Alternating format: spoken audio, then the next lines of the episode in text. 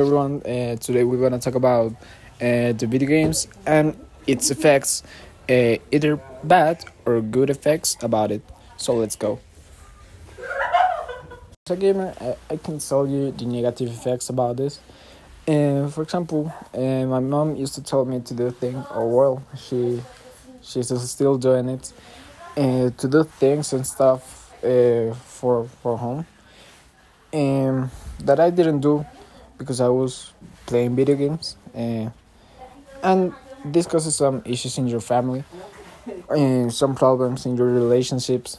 But you have to think in the shoes of the other person, you know, because he just watches you and and just and looking at a computer, a TV, you have to think like they like they do.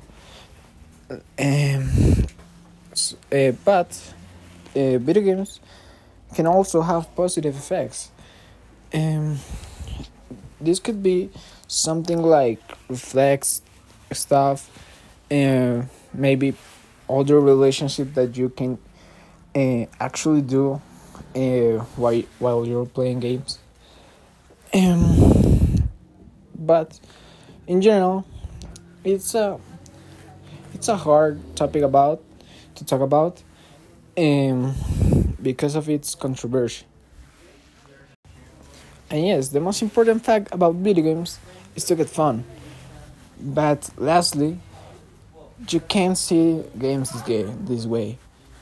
Uh, actually, games are not going in the right way for getting fun. They are just getting each time uh, more competitive than they were. Uh, each game has like a, a goal or something.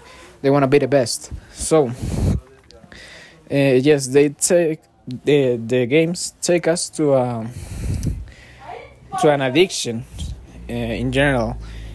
Um, and this is caused uh, because what I said. So we have to think again if we wanna get fun or if we just wanna get better. Because if you're gonna get better, uh, you just become a professional gamer and you train. You're not playing, you're training. So, uh, yes, this could be another reason.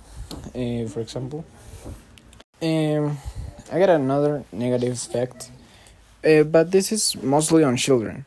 They get toxic when they are playing online video games. And I can tell you this because I've seen it.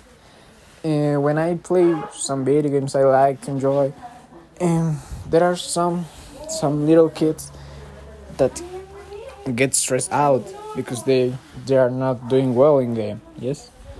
Um, um I don't know. This could cause um, bad behavior uh, for them, and um, uh, these kids, these children I I'm telling you about, uh, I know some of them, and they are not the best person with his with his family.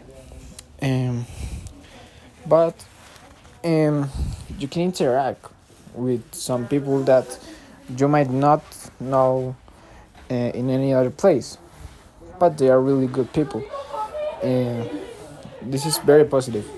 I actually got friends that helped me through sadness, and and I don't know. They have helped me a lot, and I've never know never know them. Um, I think that's the most important reason I play video games.